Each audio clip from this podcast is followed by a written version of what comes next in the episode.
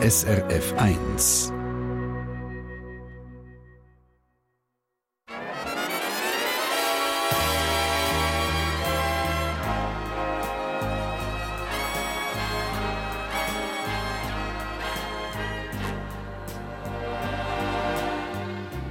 Persönlich.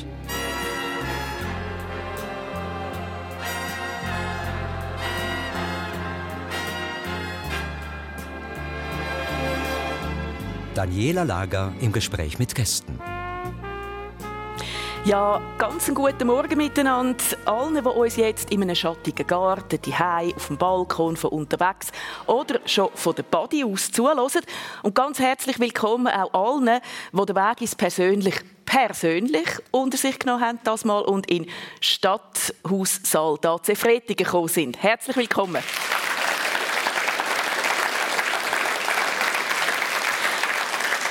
Ja, und ein spannender Weg aus dem Ausland in die Schweiz haben meine beiden Gäste heute in ihrem Leben schon zurückgelegt.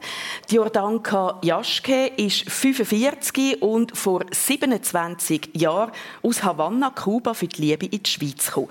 Sie ist heute Mutter von zwei Teenagerbuben und führt mit ihrem Mann zusammen ganz da in der Nähe zu Pfungen einen Gasthof und ein Bistro. Jordanka, dein Vorname tönt für mich so gar nicht nach Karibik, oder? Also Benita, Camilla, Margarida, das wären so Namen, wo man sagt, oh ja, das ist Kuba. Ja, danke. Woher kommt das? Es ist ein bulgarischer Name. Bulgarisch. Und als wir, also Kuba und Russland, die ehemalige Sowjetunion, äh, viel zusammen gehabt haben, kamen auch die Namen. Und ich habe einen davon bekommen. Also ja. ist gar nicht so außergewöhnlich, dass ihr östliche Namen habt in, in Kuba dem Fall? Es ist ja von damals, äh, wir haben alle möglichen Namen auf der äh, ehemaligen Subjekt. Aha. Ja. Mein zweiter Gast heute ist der Edwin Moser, 52, Vater von zwei kleinen Kindern, Umweltaktivist und Hausmann. Er teilt sich die Aufgaben mit seiner Partnerin. Der Edwin Moser ist ursprünglich für den Job in die Schweiz gekommen. Er war Banker, mit einem guten Lohn, mit Boni und Geschäftsauto, was so dazugehört. Heute fährt er Velo, lebt sehr bescheiden und versucht einen möglichst kleinen Fußabdruck zu hinterlassen. Edwin, deine Heimat ist vielleicht 130 Kilometer, hast du vorher gesagt, von da weg, wo wir jetzt sind. Gibt es überhaupt Unterschiede zu der Schweiz? Oder ist das Vorzimmer von der Schweiz? So es gibt sicher Unterschiede, aber es ist sehr viel ähnlich. Ja. Man wir schwätzen auch Schwäbisch daheim. Äh, ich kann es hier auch schwätzen, die Leute die mich verstehen. Mhm. Ich habe ein bisschen mehr Hochdeutsch angewöhnt. Äh, man ist auch eher so ein bisschen, dass man das Vertraute gern hat bei mir mhm. in der mhm. Gegend. Ähm, ist hier auch so. Vielleicht ähm, verdienen Leute ein bisschen weniger und sind ein bisschen äh, mit weniger wirtschaftlichen Ressourcen ausgestattet. Das kommt ein bisschen drauf an, aber sonst sehr, sehr ähnlich beim Essen gibt es nur die einen oder anderen Unterschiede. Mhm. Du bist äh, in jungen Jahren, so um die 20, um ein Zeitchen lang, gar nicht weit weg von Kuba gewesen. Einige Monate hast du gelebt und gearbeitet, nämlich in Florida, bei Disney World. Sag mal, was hast du gemacht? Ja, mit ähm, 19 Jahren, nachdem ich dann ähm, die ganze Zeit in dieser kleinen bürgerlichen Gegend war, kleine Gemeinden und so weiter, da wollte ich die große Welt sehen. Und da gab es dieses Programm bei Walt Disney World, da konnte man sich bewerben und als Deutscher in einem deutschen Pavilion in so einem nachgebauten kleinen Deutschland arbeiten. Und äh, mich haben sie genommen, die haben gedacht, der sieht nur ganz gut aus wie ein Deutscher. äh, ein bisschen Erfahrung hat er auch in der Gastronomie, den nehmen wir mal. Und dann habe ich dann Brezeln verkauft, ich habe Bier serviert, ich habe Tische abgeräumt und habe mich da so innerhalb von diesen neun Monaten hochgearbeitet zum Kellner. Am Schluss durfte ich dann sogar Gäste direkt bedienen. Aber du bist so ein bisschen als Vorzeigedeutscher eigentlich angestellt gewesen, oder? Absolut, ja. Ich, äh, ich, ich, ich bin mal gewesen, dass It's a Small World heißt das, glaube ich, der, der Ecke, wo man wirklich alle möglichen Länder mit so ein bisschen typisch, halt auch mit so ein bisschen Stereotypen Klischees ähm, zeigen. Was haben denn die Amerikanerinnen und Amerikaner von dir erwartet als Deutsche? Also was haben die für ein Bild von einem Deutschen? Die, die wussten damals nicht so viel über Deutschland. Die Standardfrage war immer, are you from East or from West Germany? Mhm. Was wir natürlich lustig fanden. Dann fanden wir lustig, dass sie für so 0,2 Glas Bier relativ lange angestanden sind, um deutsches Bier zu trinken. Ähm, ja, und sie, sie haben, wir hatten ja mehr oder weniger jeden Tag eine neue Lederhose bekommen, aber die war natürlich aus Plastik, weil die musste immer gewaschen werden. Und das war für die Deutschland. Und die Brezeln waren natürlich auch total weich, weil das waren Soft Pretzels. Mhm. Und mit diesen, äh, mit diesen Lederhosen sind wir dann zum Oktoberfest, als wir wieder in Deutschland waren, und da haben uns alle Bayern ausgelacht. Also wir wurden die ganze Zeit ausgelacht mit dieser Uniform, aber äh, ja, uns hat Spaß gemacht. Ähm, was hast denn du in dieser Zeit für ein Bild von Kuba gehabt? Ich meine, das ist politisch ziemlich der Gegenentwurf gewesen, auch wenn man fast über sieht von Florida aus. Wie hast du dir Kuba vorgestellt dort als 19-Jähriger? ich weiß nicht, ob ich mir viel Gedanken gemacht habe, aber das Bild, das man von Kuba hatte, war natürlich ein, Bild, äh, ein Land, das, das mehr oder weniger abgeschottet ist, aber wo sehr viel Musik läuft und wo die Leute trotzdem eine hohe Lebensqualität haben. Das war so das Bild, das wir hatten. Mhm. Also wo, wo, wo das Leben geniessen. Ja, wo das Leben geniessen, auch wenn es nicht viel haben. Jordanka, du bist aufgewachsen in Kuba, in Havanna. Das, was jetzt der Edwin gesagt hat, sie haben nicht viel, aber sie geniessen das Leben. Ist das deine Erinnerung? Ja, Aha. richtig. Was heißt, sie haben nicht viel? Also sind in der Zeit, wo du ein kleines Kind warst, äh, Teenager, sind sie arm gewesen? Arm ist alles relativ. Ja. Ähm, nein, also ich bin mit vieles aufgewachsen. Damals hatten wir viel gemeinsam, also mit der Subjektunion. Und ähm, also ich als Kind bin in eine Welt, wo ich alles hatte, was ich brauchte. Mhm. Ähm, du bist, hast aber einen schwierigen Weg gehabt in diese Welt. Du wärst schon bei der Geburt fast gestorben, oder? Mhm. Und bist, glaube ich, auch als Kind gesundheitlich nicht immer so gut mhm. Weg Was hast du gehabt? Wie ist dir gegangen? Alles möglich. Also neun Lungenentzündungen, Epilepsie, Diabetes. Also ich war permanent krank. Äh, Meningokokus, dieses, jenes, alles. Also mein Expedient von Arzt war so. Also mhm. man hat mich kennengelernt und ähm, ich musste vier, fünf Tabletten am Tag nehmen. Das hat sich dann geändert, wenn man dich heute anschaut, siehst du gesund und buschbar aus. Wir kommen auf das. Wollte ich noch schnell fragen, äh, in den 90er, du hast gesagt, wir haben vieles gehabt, weil wir haben Handel betrieben mit der Sowjetunion. Mhm. Zwar nicht alles, aber eigentlich äh, arm sind wir nicht in diesem Stil. Anfangs 90er Jahren ist die Sowjetunion zerfallen mhm. und euer grosser Handelspartner ist weg gewesen. Und das hat wirklich Auswirkungen auf euer Leben, oder? Dann kamen wir auf die Welt. Was so hat das geheißen? Beschreib ja. uns mal, was ist dort passiert? Äh, plötzlich hat man immer gehört, äh, Periodo Spezial kommt, Periodo Spezial kommt und äh, äh, man hat das immer ständig gehört und dann habe ich einmal gefragt, so eine Kollegin, was heißt das? Verstehst mhm. du, was das ist? Und dann dreht sich und zeigt zu mir, irgendwann kommen wir nur auf Null. Vergiss Transport, vergiss Essen, vergiss das, alles. Es kommt der Nullpunkt, wo wir von nichts mehr haben werden. So hat sie mir das erklärt. Und haben ihr einmal zu wenig zu essen gehabt? Oder haben die können immer irgendwie in den Laden und doch noch etwas posten? Nein. Nein, das kam die Zeit, wo wir von alles wirklich verzichten dürften oder müssten. Ja. Je nachdem, wie man das aussehen möchte. Und äh, man musste wirklich neue Wege äh, aussuchen, Deine Mutter hat so Wege gefunden. Wie ja. haben denn die ausgesehen? Ähm, sie hat in verschiedenen Orten gearbeitet, wo sie immer irgendwie etwas extra bekommen hat, Stoff oder spezielle Schmuck oder Schuhe äh, als Bonus. Und dann hat sie mir alles äh, mitgenommen und am Wochenende ist mit den ähm, Lastwagen äh, auf den Land gegangen und dort hat einfach mit den Bauern alles für Essen einfach getauscht. Weil Stoff Geld, gegen Essen, ja. Schuhe gegen Essen. Ja. Also der klassische Tauschhandel. Ja, genau. Und du hast mir gesagt, ein paar eigene Schuhe hättest du über Jahre nicht gehabt. Wie ist denn das gegangen? Ähm, es war so, wir konnten, also damals war der US-Dollar äh, 123 Pesos. Meine Mutter hat 148 Pesos im Monat ähm, bekommen. Ein bisschen also, mehr wie Dollar. nicht mal zwei Dollar. Ähm, und alleinerziehende Mutter. Sie hat 100 Pesos äh, von meinem Vater bekommen monatlich, 50 pro Kind, also nicht mal 5 Dollar im Monat. Und dann musste sie sich, äh, wie mache ich das jetzt? Und dann hat sie, okay, den Monat kaufe ich ein paar Schuhe, größer für deine Schwester, die werden dir groß sein und nächsten Monat für dich, die werden deine Schwester klein sein. So sind wir Und dann und haben dann, die die Schuhe geteilt. Dann hat sie meine Mutter einmal gemerkt, oh, jetzt sind beide am Morgen in der Schule, ich muss das ändern. Einer muss am Morgen, einer am Nachmittag, weil man muss so diese Schuhwechsel noch machen. Dann war meine Schwester am Morgen, dann kam sie nach Hause am Mittag, dann musste ich die Schuhe nehmen und in der Schule. Aha. Das war so.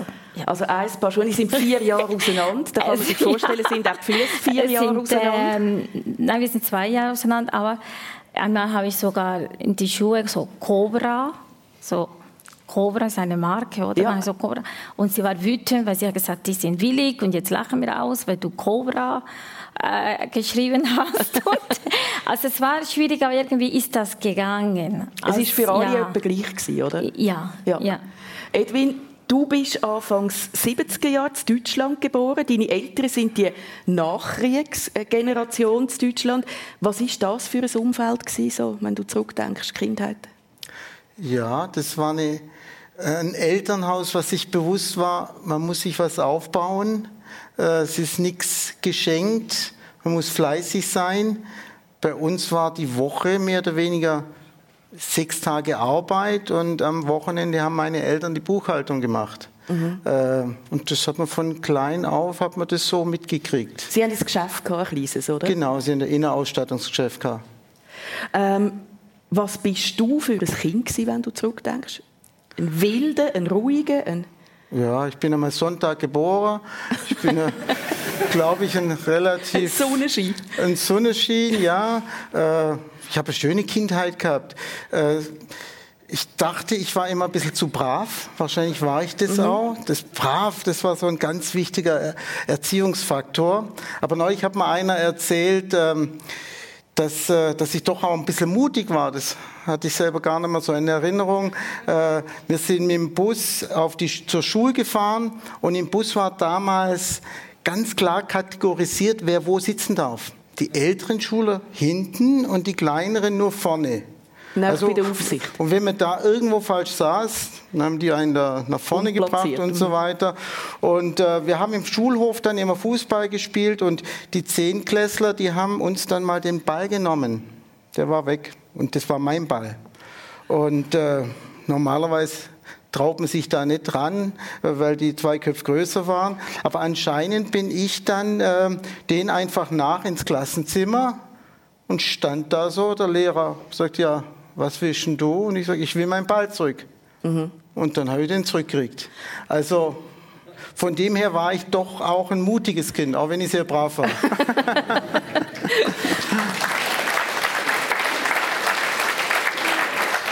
Hat es in dieser Zeit einen Bubentraum gegeben? Ich will Polizist werden, ich will Lokführer werden, Astronaut, irgendetwas?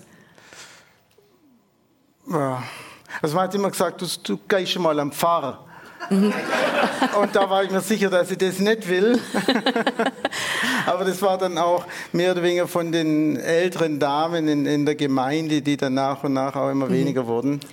Ähm, aber es war sicher mal die Option, ob man das Geschäft übernimmt. Mhm eine Zeit lang. Aber wenn ich mir das halt angeschaut habe, eine kleine Gemeinde, ein Innenausstattungsgeschäft mit sehr viel Arbeit, man muss sehr viel Rücksicht nehmen, dass man sich ja mit allen gut versteht. Äh, es war nicht sehr attraktiv. Mhm. Und äh, die Eltern haben dann schon auch geguckt, dass man auf die Schule geht und möglichst andere Möglichkeiten kriegt. Du bist aufs Wirtschaftsgymnasium, hast nachher Außenhandel studiert, ähm, hast dort schon auf einen Job bei der Bank geschildert. Karriere, viel Geld. Na, ich habe deshalb Außerhandel studiert, weil ich mich auch nicht so gern festlegen wollte. Ich habe mich interessiert für die globalen Zusammenhänge. Was passiert in der Welt? Warum sind einige Länder arm, andere Länder reich? Äh, wie funktioniert das alles zusammen? Das hat mich sehr interessiert. Aber ich bin dann auch erstmal nach dem Studium noch in die Industrie, ähm, war da in einem kleinen Betrieb für, fürs Europageschäft zuständig, was sehr interessant war und bin dann erst in der zweiten Schiene auf, auf die Bank gegangen, weil ich gemerkt habe, ähm, da verdient man auch viel mehr. Mhm. Und das mit der Börse und so hat mich ja schon auch interessiert, mhm. wie das alles zusammengehört. Jordanka, du hast Hochbauzeichnerin gelernt in Kuba und kurz vor dem Abschluss dann aufgehört und angefangen Deutsch zu lernen, weil der Traum in der Schweiz, der ist plötzlich sehr konkret geworden bei dir. Was hast du als Kind, als Mädchen für Träume gehabt, wo du gedacht hast, was wirst du mal? Wow. Ähm, ähm, Ich muss sagen, bevor ich Kinder hatte, mein Leben war eine permanente Party. Mhm. ich bin aufgestanden, ich bin äh, näher ans Meer gelebt und ähm, ich wollte wirklich nur glücklich sein. Ich war glücklich. Ich hatte alles, was ich bräuchte, was ich wollte. Ähm, meine Mutter hat mir viel zu Liebe gegeben mhm. und das kann auch nicht immer gut sein. Ähm, Hast, hat sie dich verwöhnt, würdest du sagen? Ja, Aha. ich konnte alles haben. Und ähm, ich war einfach glücklich wie ein Schmetterling. Also mhm. ich wollte nur von Blumen zu Blumen. Mhm. und das Schönste immer haben und nehmen und Party und Feste und Freunde. Ich hatte keinen Traum, ich hatte ein schönes Leben. Mhm. Ähm, wir haben aber gesagt, am Anfang, der Start war nicht ganz einfach. Gewesen. Du bist sehr krank, gewesen. die neun ja. Lungenentzündungen, ja. alles immer. Das hat, hast du mir erzählt, mit 14 wie schlagartig aufgehört, weil dein Körper eine Selbstheilungskraft entdeckt hat. Was ist das? Gewesen? Ist das erlaubt, darüber zu reden? Ja, natürlich. Damit dürfen wir über alles reden. ähm, also ich habe mich sogar jeden Tag ins Bett gemacht. Aha. Das war ein Horror für meine Mutter. Ähm, und plötzlich mit 14 war ich eingeladen an verschiedenen Festen und Party wie Teenagerleben halt äh, so startet in Kuba, kurz vor 15. Und dann hatte ich meine ersten Erfahrungen im Sexleben, Sexualität. Pubertät, Sexualität. So, ja. Das ist die Selbstheilungskraft ja. ja. Und dann ist einfach alles weg Epile Epilepsie, alles weg. Alles. Ja, durch Sexualität war alles weg. Ja, es tut mir leid. Es muss dir nicht leid tun.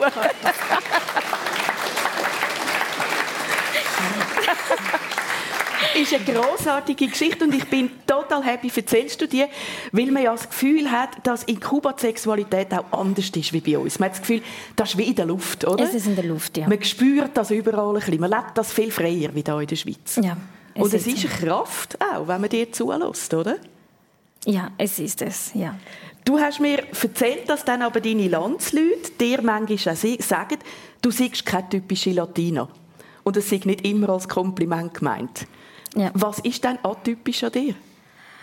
Ähm, also ich rege mich sehr schnell auf, jemand, wenn jemand nicht seine Wort halten kann. Also mhm. wenn man sagt, ja, ich komme, man erscheint dann nicht, mhm. äh, ich komme in fünf Minuten, man kommt erst zwei Stunden später. Mhm. Also Pünktlichkeit oder ich mache das und dann ist das anders oder doch, ich helfe springen und dann passiert gar nichts. Mhm. Und das ist bei uns normal. In Kuba? In Kuba. Ja. Und ähm, und dann die andere Person sagt, ja, typisch, lassen wir es sein, ist normal, ja. ja, das Leben ist gut, alles stimmt und ich kann damit nicht klarkommen. Mhm. Wenn, wenn wir abmachen, es ist so, es, und dann kann ich nicht sagen, ja, ja, ja, nein. Deine Mutter hat auch gesagt, du seist eigentlich schon als Kind immer ein bisschen anders und prädestiniert für ein Leben hier. Ja. Weil du eben präzise, strukturiert, organisiert, pünktlich und so weiter bist. Und ziemlich launisch bin. Ziemlich launisch? Ja. ist nicht gerade ein Kompliment, aber sie hat gesagt, ja, du hast die gleichen Charaktere ja. wie die Schweizer Gesellschaft. Ja. es ist kein Kompliment. es ist kein Kompliment, sagt sie. Ich glaube, ich spüre bei dir so ein bisschen die Mischung raus. Die Lebensfreude, die da ist, dass die kubanische Mentalität, die vielleicht wie eine Aura um dich herum ist, aber eben auch das Zupackende, dranbleiben und eben auch eine gewisse Verlässlichkeit und einfordern, dass man haltet, was man sagt, oder? Edwin, ähm, du hast angefangen in einer Zeit, oder bist in einer Zeit auf diesen Banken gewesen, wo auch so ein bisschen der Film, äh, wo vielleicht viele kennen, «The Wolf of Wall Street», ähm, aufgekommen ist, wo man so ein bisschen sieht, das war so eine Casino-Mentalität. Äh, es ist um Kohle gegangen, um Geld, um das eigene Konto, man die eigene Tasche füllen, egal wie. Ähm, hast du dort mitgemacht? Hast du das auch so erlebt? Ja, ja, das war so die Zeit vom neuen Markt. Das war so äh, die Anfangszeit, als ich auch da eingestiegen bin. Ich war ja auch im, im Börsenhandel am Anfang und da hast du natürlich mit spekuliert, also mhm. und mit investiert, aber es waren eher Spekulationen, weil sie kurzfristiger waren. Und du hast das Ganze nach oben mitgemacht und genauso nach unten wieder. Mhm. Und damals habe ich schon ein bisschen gelernt, was sehr schnell hochgeht, mhm. kommt auch sehr schnell wieder runter. Mhm. Äh, wir sehen es ja immer mal wieder mhm. an vielen Und dann hast du in deiner in, in deiner Arbeit als Vermögensverwalter auch für wirklich vermögende Leute geschafft. In Argentinien hast du denen geholfen, ihr, ihr Geld gut anzulegen oder ein bisschen zu vermehren. Du hast mir gesagt, in dieser Zeit sind die ersten leislichen Zweifel gekommen, oder? Ja, also das war dann quasi so ein interner Wechsel, den ich gemacht habe, eher vom, vom Aktiengeschäft dann in die Kundenbetreuung. Mhm. Und dort habe ich dann die Möglichkeit bekommen, sehr vermögende Kunden mhm. zu betreuen. Und ähm, ja, wenn man sich halt angeschaut hat, zum einen, wie investieren die das Geld, woher haben sie das Geld, da war natürlich auch klar, sie haben so viel Geld, dass sie auch immer ein bisschen Anlagenotstand haben. Also Sie wissen gar nicht, wo damit? Sie wissen oft nicht, wo damit, soll natürlich sicher sein. Heute ist es ja jetzt noch schwieriger, wenn wir dann noch ähm, aktuell so eine Inflation reingekriegen. Mhm. Aber damals war es eben auch schon so und die Kunden sagten dann schon offen zu mir, ja Edwin, ich weiß, es gefällt dir nicht, aber ich habe jetzt halt doch wieder für fünf Millionen Land gekauft Mhm. Und ich muss ja gucken, dass das rentiert. Also werde ich da Kühe reintun, äh, also werde ich die Bäume abfällen. Äh, mhm. Das wird dir nicht gefallen, aber ich, ich kann quasi gar nicht anders. Mhm. Aber dieses Unbehagen gegen diese Art von Entwicklung ist schon da gewesen. Die war da, die war auch da, wenn ich da mehr oder weniger mit dem Flugzeug nach Südamerika geflogen bin, ich war ja auch teilweise in anderen Ländern, aber ich habe natürlich schon immer gesehen, der Regenwald, da gibt's immer mehr Löcher, der wird abgeholzt.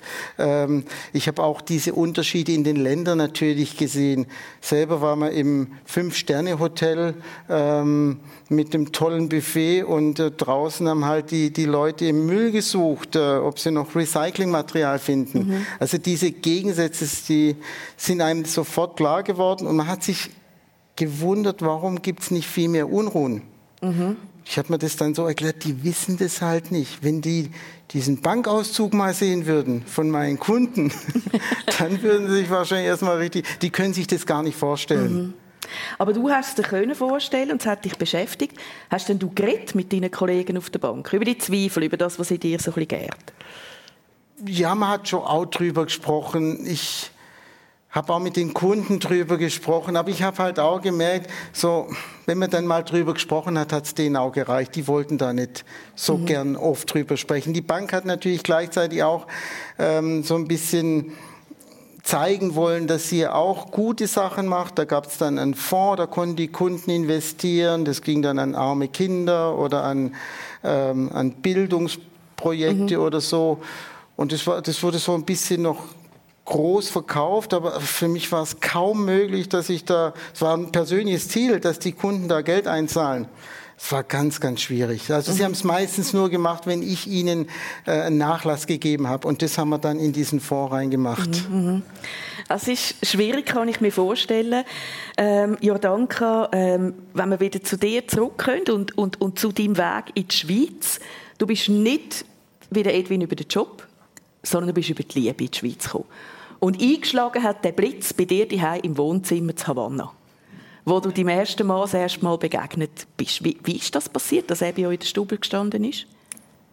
Ich habe einen Cousin, er lebt jetzt in den USA und damals war er verheiratet mit einer Deutschmatcherin. Mhm.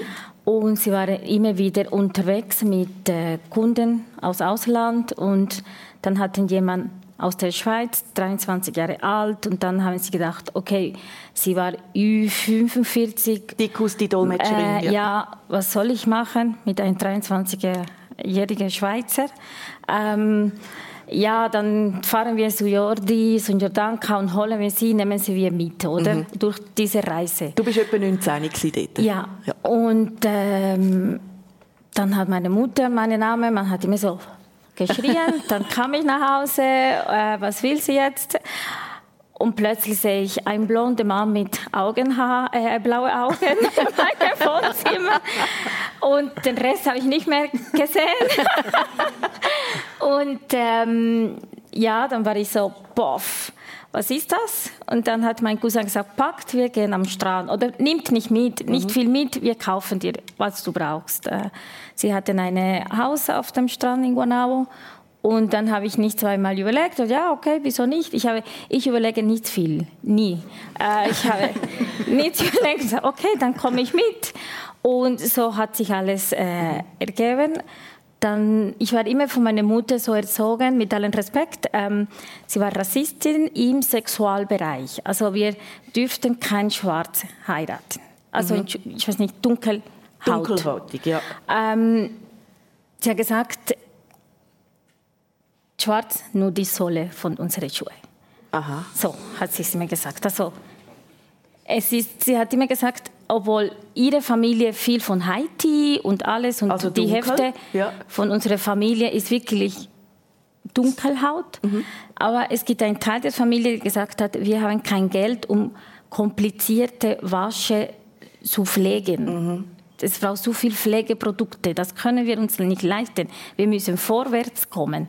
Also sie haben uns alle gesagt, hell und hell. Und so bin ich einfach Also ich hell meine, war gut, hell, war erstrebenswert. Und so hatte ich mich auch schon die Kumaner ausgesucht, äh, in Freundebeziehung und Kreise, weil so war meine Mutter. Mhm. Und deswegen war keine Wunder, als ich im Wohnzimmer kam und sehe ich einen blonden Mann mit blauen Haut, äh, Augen. Ja. Du hast mir noch gesagt, das Schicksal hat sich an deiner Mutter gerecht ja, für diese Einstellung. Ja, als Wie sie denn? etwas 54 Jahre alt war, erzählt sie uns, ich bin verliebt. Also ich war ein sehr eifersüchtiges Kind. Ich wollte nie eine zweite Beziehung für meine Mutter. Mein Vater, dann haben sie sich äh, scheiden lassen. Ich habe gesagt, kein Mann wieder. Aber trotzdem hat sie sich verliebt. Und er sagt, okay, wer ist der Mann? Ähm, also ich bitte um Respekt, ich will niemanden beleidigen, aber es war so wie ein Gorilla. Also es kam ein Gorilla nach Hause und mit einem weißen Hemd. Und er, was ist das? Ja, mein Freund. Also ein dunkler Mann. Ja, und also aber ein Gorilla darf auch schön sein. Wir waren alle Gorillen. Also es ist wirklich wow. Da habe ich gesagt, was ist das? El Negron. Und er sagt, okay, gut. Aber jetzt verstehe ich nicht mehr. Aha. Er ist ein Wiese. Er ist weiß. Und er sagt, wieso jetzt? Weil er in, in seiner Karriere eine sehr hohe äh, Einstellung hatte. Sondern Er, war, er hatte einen Chauffeur, ein Auto, er konnte sich viel leisten, er war eine Persönlichkeit. Und, Also sie ja. hatte das Gefühl, er hat gelebt wie ein Weißer und da war die ja, Haut dann war, ja. nicht mehr so schlimm. Das erklärt ein bisschen, warum dieser blonde, blauäugige Mann bei dir im Wohnzimmer dann auch so eine Aufregung verursacht hat. Ähm, du konntest nicht einfach mit ihm in die Schweiz. Also hast nicht können schauen, funktionieren wir zusammen, wie ist es da? Du hast müssen heiraten, zum dürfen ausreisen aus Kuba. Und dein Mann hat dir eine Bedingung gestellt, was zuerst muss passieren, bevor du in die Schweiz kommen Deutsch lernen. Deutsch lernen. Und äh, das hast du gemacht, intensiv. Und bist nachher in die Schweiz gekommen. Erzähl uns mal die ersten Gefühle, wo du in das Land hineingelaufen bist. Es war schön. Also ich hatte, ich habe die Schweiz am Anfang, wir waren im Schötz. Schütz. Schötzt, das ist ein kleines Dorf. Es war Februar, es war Schnee, ich hatte die falsche Kleidung. ähm, ich hatte Zöpfli damals, auch sogar die falsche Frisur.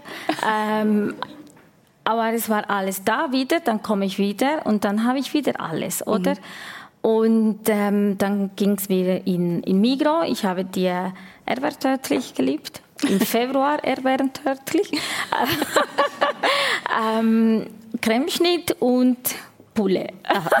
Das konnte Also so ich jeden Tag Paradies, essen. oder? Ja, und, ähm, von Schötz sind wir nach Nevikon und ich konnte schnell arbeiten, weil, weil ich Deutsch gelernt habe. Mhm. Du hast im Service geschafft, du hast schnell Deutsch gelernt, schon bevor du da angekommen bist, wirklich gut Deutsch können. Trotzdem gibt es ja Missverständnisse, oder? Ich habe damals in Sursee angefangen zu arbeiten, Unterstadt. Ich kann das so bezeichnen, das war wirklich eine richtige Knelle.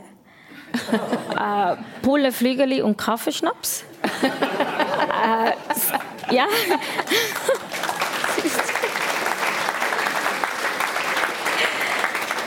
ähm, am runden Tisch am Morgen zum Znini das Bier, Flasche Bier.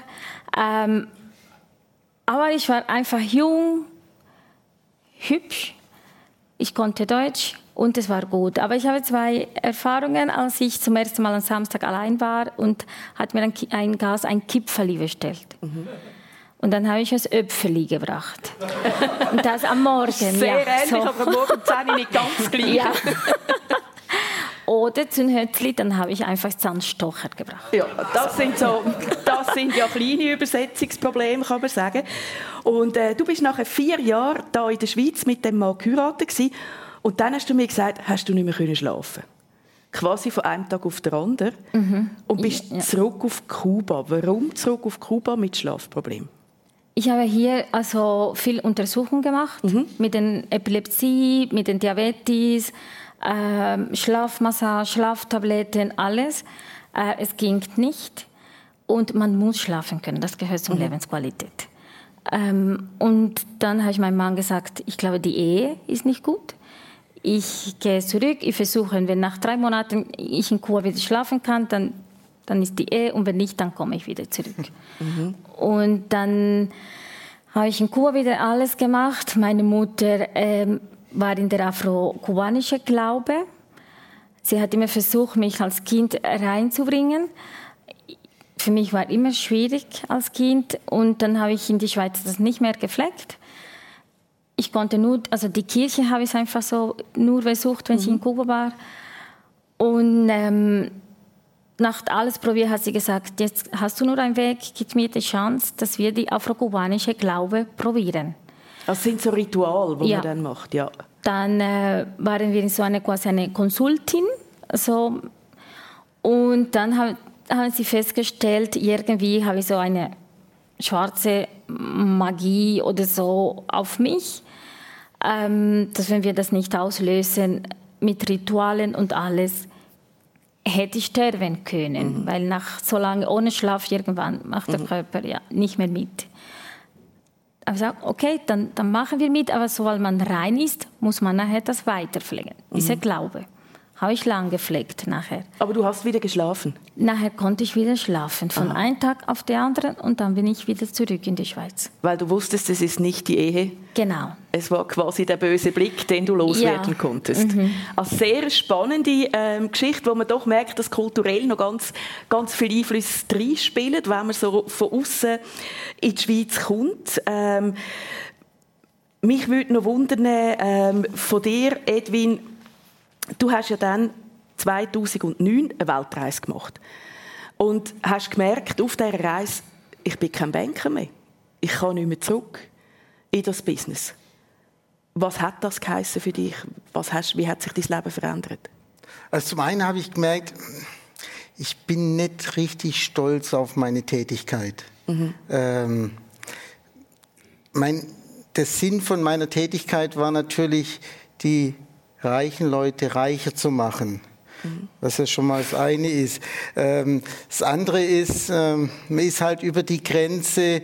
Man wusste, man hat einen kodierten Laptop und ähm, man darf nicht so genau sagen, was man macht. Also es gab schon auch ein bisschen ein ungutes Gefühl. Es gehörte natürlich auch zum Bankgeheimnis und sollte der Sicherheit der Kunden dienen. Aber es hat eigentlich so richtig äh, äh, stolz gemacht. Und da habe ich dann gemerkt, ja, diese, ich bin eigentlich auch ein Teil von diesen globalen Problemen. Und zwar ein signifikanter Teil, weil diese Tätigkeit, die ich ausführe, die hilft wirklich, dass, dass diese Probleme sich deutlich verstärken. Und das wollte ich nicht so richtig mehr. Und Anfang habe ich gedacht, ja, das hängt sicher auch vielleicht an der Großbank zusammen und die können natürlich ähm, vielleicht äh, das nicht anders machen. Und dann bin ich erstmal noch zweimal zu kleinen Vermögensverwaltern, die mir erzählt haben, ja, bei uns läuft das ganz anders und dann haben wir grüne Investments und wir machen nur das und das und alles auch für den Kunden, auch im Guten und so. Und da habe ich halt doch relativ schnell festgestellt, das ist ja genau das Gleiche, beziehungsweise weniger organisiert. Mhm. Also bei der einen Vermögensverwaltung war es so, die haben die grünen Fonds wirklich daran ausgesucht, ob grün irgendwo steht damit die Leute denken, na ja, das sind grüne Fonds. Mhm, mhm. ähm, und dann habe ich gesagt, also das, das passt ja, das passt eigentlich für mich nicht. Und wenn ich so in mich reingegangen bin, habe ich gemerkt, ja, auch diese Gespräche, die ich mit den Kollegen habe, die führe ich ja gar nicht so gern, weil ich mich mit den Uhren nicht auskenne, ich kenne mich mit den Autos viel zu wenig aus und ich gehe auch nicht nach Dubai in Urlaub. Also ich kann eigentlich auch mit viel weniger leben. Mhm. Und äh, wir haben ganz andere Probleme. Das Thema, das Klimathema ist. Aber du hast den da ständig verdient, oder? Also du hast ich habe mal noch immer gelesen, so um die 180.000 im Jahr und ja. eben Auto und äh, alles, was so dazugehört. Ja, ja, mit Bonus ist, ist man in diese Sphären gekommen. Und dann bist du ausgestiegen? Auf wie viel aber? So vom Einkommen her oder vom Geld, das du zum Leben zur Verfügung hast? Ja, du hast es quasi so wie dein CO2 Ausstoß, mhm. mehr oder weniger, hast es genauso auf 20 Prozent runtergefahren. Auf 20 Prozent? Also was hast du im Monat zum Leben? Ja, vielleicht so 2.000, 3.000 nur noch. Mhm. Ähm, aber das ging wunderbar. Am Anfang dachte ich ja, du kannst gar nicht mit wenig leben. Mhm. Das kostet ja alles so viel. Und mit der Zeit merkt man, man braucht eigentlich gar nicht so viel. Du hast mir gesagt, in deiner Wohnung ist fast alles, was du hast, an Möbeln und an Gegenständen, die rum sind, äh, geschenkt, äh, Secondhand, äh, günstig erworben, so auf dem Niveau. Gefunden. Ja. ja. ja. Also ich würde ich würd sogar sagen, dass ich eigentlich im Konsumstreik bin. Also ich kaufe eigentlich ganz selten was, außer vielleicht ab und zu mal Lebensmittel. Aha. Äh, Oder wenn halt irgendwie Sagen was sein mit muss. dem ab und zu Lebensmittel. Essen muss ja gleich regelmäßig. Ja, aber auch da habe ich eine gute Methode gefunden. Also es gibt ja diese Organisation Food Sharing und da kann ich organisiert Lebensmittel retten. Im mhm. Restaurant, im, äh, in der Bäckerei und so weiter. Und das kann man sich so organisieren, dass man da wirklich wunderbar lebt, sogar sich besser ernährt mhm. als vorher. Mhm. Und dann hast du aus dieser Überzeugung, die wir jetzt spüren, wo deine Lebenshaltung ist und äh, wo ich, wo ich äh, merke auch, wie authentisch dass da bei dir so ein bisschen Theorie und Praxis zusammenkommt, hast du Filmfestivals und Vorträge und so ähm, organisiert, um, um andere von dem Lebensweg zu überzeugen. Und da hast zum Beispiel auch mal einen, einen amerikanischen Forscher, glaube ich, durch Europa geführt auf einer Tournee. Und das ist einer, der klar sagt, uns als Gesellschaft, uns als Menschheit gibt es nicht mehr so lange. Nur ein paar Jahrzehnte und dann ist es vorbei. Ja. Will das jemand hören? So absolut? Das, also für mich war ein Schockerlebnis, wie ich, das war ungefähr 2010, in der Headline, und ich glaube, es war 20 Minuten oder so, steht, Frank Fenner, die Menschheit stirbt bis zum Jahr 2100 aus. Mhm. Ich dachte, ja, das ist ja total übertrieben. Wir sind äh, sieben, acht Milliarden und äh, das ist ja nur noch 90 mhm. Jahre, das kann ja gar nicht sein. Äh, hab dann aber mal nachgeforscht, wer ist der Frank Fenner? Hat der eine Glaubwürdigkeit? Äh, und das war einer der besten Wissenschaftler und Forscher. Äh, der hat die Kaninchenplage in Australien äh, beendet, der hat die Pocken mit der UNO zusammen ausgerottet und hat dieses Interview kurz vor seinem Tod gegeben. Der hatte keine Agenda mehr. Mhm. Und das hat mich wirklich reingezogen in die Thematik, in die Thematik Klimawandel, in die Thematik mhm. Artenschwund und so weiter.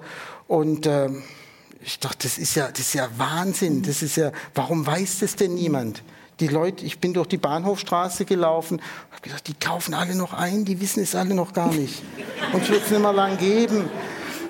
Und ähm, ja, ich, ich, muss doch was machen. Die, wir müssen doch hier aufklären. Mhm. Und äh, über mein, äh, meine Recherchen und dann guckst du das Video an und den Vortrag und mhm. so weiter, bin ich auf den äh, Guy McPherson, einen amerikanischen Wissenschaftler, mhm. gestoßen. Ähm, und der hat auch Vorträge in Amerika gemacht. Und da habe ich ihn angeschrieben, ob er auch mal einen Vortrag mhm. in der Schweiz machen wird oder in Europa. Und er sagte, ja, macht er auch gratis, aber ich muss halt seine kostendeckend. Ich dachte, also wegen einer Reise ihn herzukriegen, das ist ja wirklich kontraproduktiv. Mhm. Und habe ich gleich eine Europatournee für den organisiert. Und die Idee war, wir sagen einfach allen, wir können es nicht mehr lösen. Wie einem Ingenieur, das, you cannot fix it, das kannst du nicht reparieren. In der Hoffnung, dass dann die Leute motiviert sind. Dir das Gegenteil zu beweisen. Genau. Und äh, wir haben die Reise gemacht. Ich bin die halbe Reise mitgegangen. Und nachdem wir in Zürich waren, kriege ich am nächsten Tag einen Anruf vom WWF. Herr Moser, Sie haben diese, äh, diese, diesen Vortrag da organisiert. Jetzt versuchen wir seit 40 Jahren den Leuten zu sagen, wie sie leben sollen, damit sie nicht so viel verbrauchen. Und Sie bringen einen, der, der Ihnen sagt, es bringt gar nichts. Ihr könnt auch morgen fliegen und so weiter. Es ist, ist eh zu spät. Mhm. Und dann habe ich das dem erklärt. Naja, die Idee war natürlich schon, äh, die Leute wirklich aufzurütteln, wie und schlimm ist es. Und zu provozieren, dass sie euch das Gegenteil beweisen ja. und eben zeigen, man kann es noch retten. Sag mal, Edwin, jetzt hast du, du bist Vater von zwei kleinen Kindern, fünf und anderthalbjährig. Und schaust in eine Welt raus, wo du sagst, es gibt gute Gründe, um daran zu glauben, dass das nicht mehr lang für uns Menschen weitergeht. Ist das, wie wird man da noch Vater? Weißt, also wenn jetzt die kleinen Kinder anschaust? Ja, man wird äh, zum einen vielleicht nicht geplant Vater. Aha. Man wird aber Vater. Und äh, man ist sich vielleicht noch viel mehr bewusst, man kann diesen Kindern unter Umständen keine Jahrzehnte schenken, keine glücklichen Jahrzehnte. Und darum versuche ich noch viel mehr glückliche Stunden äh, zu schenken. Mhm. Also ich habe da auch in meiner Erziehungsmethode, die ist absolut schimpffrei. Äh, man muss natürlich schon mal gut erklären, man braucht auch ein bisschen mehr Zeit dafür, aber es geht wirklich darum, wir wollen eine gute Zeit haben, äh, wir wollen, dass es ihnen gut geht und dass sie ja, möglichst mhm. selbstbewusst in diese schwierige Zeit reinwachsen. Ja, danke. Wenn man bei dir ins, ins Hotel reinläuft, was auffällt, sind viele tolle, eigenwillige Bilder, die an der Wand hängen. Und die malst du selber. Und du hast mir gesagt, äh, jetzt sitzt zwar die Mann im Publikum und ich spoil jetzt da etwas, wenn ich das verrate, aber es gibt auf dem Damen-WC, bei euch im Gasthof, gibt es eine Kabine, die immer abgeschlossen ist und wo die Mann nicht rein darf und niemand. Und für mich hast du aufgeschlossen. Und die Kabine ist wirklich ein Kleinod, weil dort an der Wand von dem, von dem WC-Kabine ein wunderschönes Bild, äh, eine wunderschöne Kunst entstanden ist. Das hast du während Corona gemacht. Was sind dir da für Gedanken durch den Kopf, wenn du anfängst gestalten, Kunst machst? Also das Bild habe ich als die 2G da war, mhm. weil bis dahin konnten wir uns irgendwie immer einen Weg finden, aber das hat uns wirklich am Boden gebracht. Mhm. Das hat also hast du Existenzängste gehabt nicht mehr gewusst, wie es weitergeht? Ähm, nein, viel Wut. Mhm. Viel Wut. Äh, man hat nicht mehr vieles verstanden. Äh, man hat die Fragen waren jeden Tag da. Äh, man steht allein im Restaurant oder nur mit das Personal. Mhm. Äh, dann sind die Nachrichten. Wenn ein Gast kommt, ist das Thema immer noch im Mittelpunkt. Also man ging nicht wirklich weg. Man kann nicht weg. Mhm. Und dann kam ich immer nach Hause und habe ich das Telefon auf dem Tisch, habe ich der beste Freund der Familie telefoniert, die Kinder vis-à-vis -vis, und ich habe geflucht und geflucht und geflucht. und das waren Tage so und ich habe geweint und ich habe also verteufelt, also alles möglich. Und ähm, bis irgendwann ich gesagt habe, das kann ich jeden Tag, das kann, das kenne ich so. Mhm. Ähm, und dann habe ich angefangen mit das Bild. Warum auf dem WC? Auf dem WC, zuerst, weil viel mehr Platz nicht mehr frei gibt. Die Wände sind schon dekoriert. Äh, und ähm, ich, musste, ich musste mich befreien von dieser Wut, mhm. weil ähm, man kann sich nicht noch im Tiefe, in Depression versenken. Man mhm. muss einfach trotzdem versuchen, hochzugehen, weiterzugehen. Und das ist einfach das Einzige, was im Moment wir machen können, Gastronomie und Hotellerie. Also ich kann jetzt nicht äh, Gärtnerin sein oder Floristin. Mhm. Und dann dachte ich mir, ich kann meinen Kindern jeden Abend nicht an, ähm, also anschreien, mhm. nicht gegen sie, sondern zum, zum versuchen zu erklären, warum der Wut da ist. Und dann habe ich einfach angefangen mit das Bild und es ist einfach es ist wunderschön, an einem sehr speziellen alles. Ort. Ja. Ähm, für die Männer vielleicht mit einer gewissen Hürde äh, zu nehmen, wenn man das mal anschauen möchte, müssen wir aufs Damen-WC. Aber äh, ich würde sagen, wenn Sie vorher klopfen und schauen, dass Sie da nicht irgendwie als Grüssel angeschaut werden, kann man das sicher als Kunsttrip auf dem Damen-WC mal anschauen. Es ist also toll, auch zu merken, wie, wie da eine schöpferische Kraft aus dir rauskommt, Jordanka. Das Lustige, muss ich sagen, bin ich auf dich aufmerksam geworden bin. Deine Kinder haben ein kleines Büchlein mit Anekdoten veröffentlichen lassen in einem Verlag und das Büchlein heißt «Mama kann nicht kochen». Und dann habe ich gesehen, dass du von Beruf Wirtin bist. Und da habe ich gefunden, das ist jetzt noch, noch speziell. Stehst denn du wirklich in der Küche bei euch im Laden? Nein. Nein, Nie. nein, nein, ich habe es verboten. Also ich gehe nur, ja, ich, ich gehe nur, wenn ich sehe, dass es Resten gibt. Mhm. Dann gehe ich und versuche ich alle Resten zu essen. Mhm. Ähm, dann schon und, äh, und sonst nicht. Selber kochen? Nein, das ist ein Horror für mich. Ja, ja. ja das ist, äh, ich mache es nicht gerne. Aber du bist Gastgeberin, du bist im Service, man spürt den Geist von dir, wenn man reinläuft und deine Kreativität. Und du bist, habe ich das Gefühl, gern Gastgeberin, du hast Menschen gern. Ich habe Menschen sehr gern. Ja. ja. Und wenn ich verletzen wird, dann, dann mache ich ein, ein Bild draus. Ja. Das ist mein Ventil. Schreiben oder malen, dann kann ich einfach alles loslassen. Mit Schreiben, das ist auch so etwas, du führst einen eigenen Blog und der ist recht umfangreich, der Blog. Und man merkt, dass du dir ganz viele Gedanken machst über das Leben, über Religion, über äh, verschiedene auch Zustände von unserer Welt, wie wir miteinander umgehen. Was gibt dir das, die Sachen aufzuschreiben? Also das stand als äh, nach drei Jahren in Fungen. Nachdem ich äh, Frettigung verlassen habe, kam ich nach Fungen und das war ein schwieriger Anfang für mich in Fungen.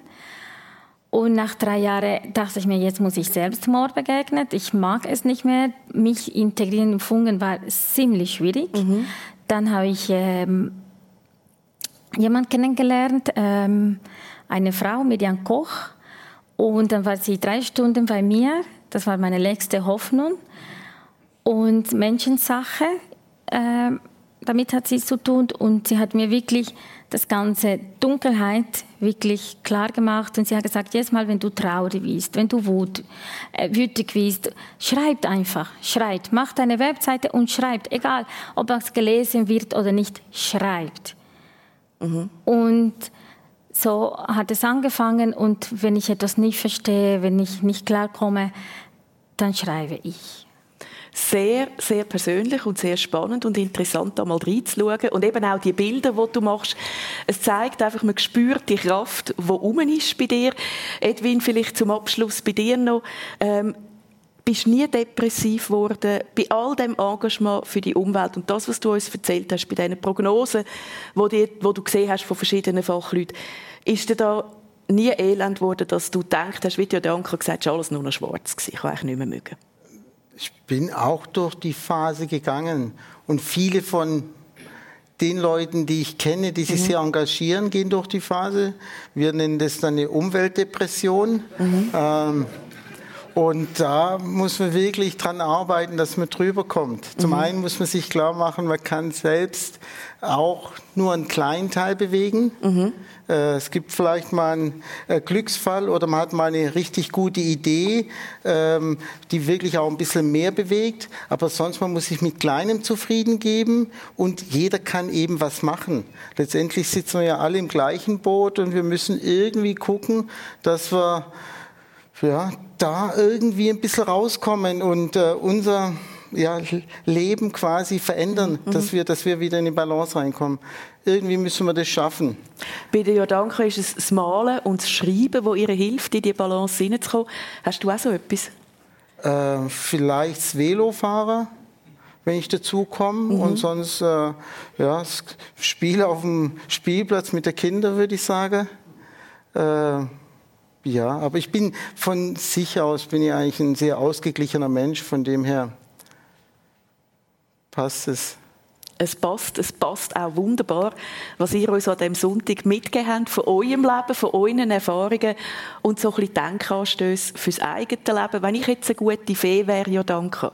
Und ich würde dir sagen, ich erfülle dir jetzt einen Wunsch. Wüsstest du, was es wäre? Äh, ja, ich wüsste, ich muss einfach für mich behalten. Ich tue dir das so. Sonst mental. geht er nicht in Erfüllung. Das ist ja. sehr eine gute Antwort. Muss ich also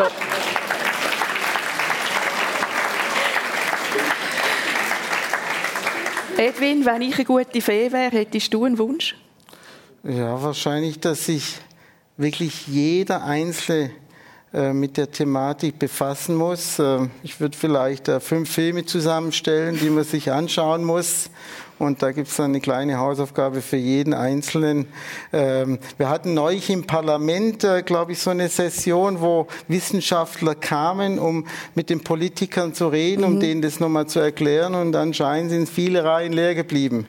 Also mhm. auch wieder so eine Chance, die man nicht genutzt hat. Und den Wunsch will ich dann erstmal nehmen. Danke, lernen. Ja. Merci. Ja, mir bleibt euch ganz herzlich zu danken für die Offenheit und für das Gespräch, das wir jetzt in dieser Stunde haben dürfen führen ähm, Was auch immer Sie sich die Heime wünschen, äh, wenn ich eine gute Fee wäre, ich würde es Ihnen erfüllen, wenn ich die Macht hätte. Und weil ich das aber nicht habe, bleibt mir eigentlich nur eins. Ich wünsche Ihnen ganz einen tollen Sonntag. Geniessen Sie es, erholen Sie sich gut. Und ganz herzlichen Dank, dass Sie dabei sind. Das ist persönlich gewesen, aus dem Stadthaussaal Zefretiken. Und wir verabschieden uns jetzt und wünschen einfach noch einen schönen Tag. Ade miteinander.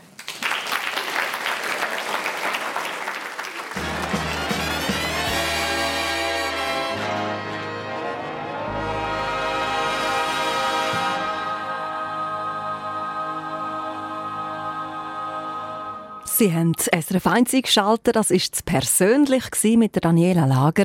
Ihre Gäste waren die Hotel- und Gastrounternehmerin Jordanka Jaschke und der Klimaaktivist Edwin Moser. Und das Persönliche ist aus dem Stadthaussaal Efretiken gekommen, wo sich der Patrick Arnold und Svenja Bormann um die Technik gekümmert haben. Und das Persönliche, das können Sie hören, in voller Länge, beziehungsweise nochmal, heute Abend am 10 Uhr hier bei uns im Radio SRF 1. Oder Sie können es auch schauen, weil es kommt im Fernsehen, heute Nachmittag am 4 Uhr oder morgen Abend am 11 Uhr dann auf SRF 1. Und wenn wir noch vorausschauen auf das nächste persönlich, heute in einer Woche, das ist dann mit Dani Forler. Er begrüßt im Fernsehstudio Zürich die Hotelier Monika Gmür und der Theatermacher Thomas Scheidecker. Und die Sendung, die können Sie dann gemütlich von daheim auslosen auf SRF 1, auch dann wieder am Morgen um 10 Uhr. Oder Sie sind einfach mal live dabei, eben in Zürich im Fernsehstudio. Melden Sie sich jetzt noch gerade an und wir reservieren Ihnen einen Platz. Für das gehen Sie auf srf1.ch und füllen dort das Anmeldeformular aus. Eine Sendung von SRF1. Mehr Informationen und Podcasts auf srf1.ch.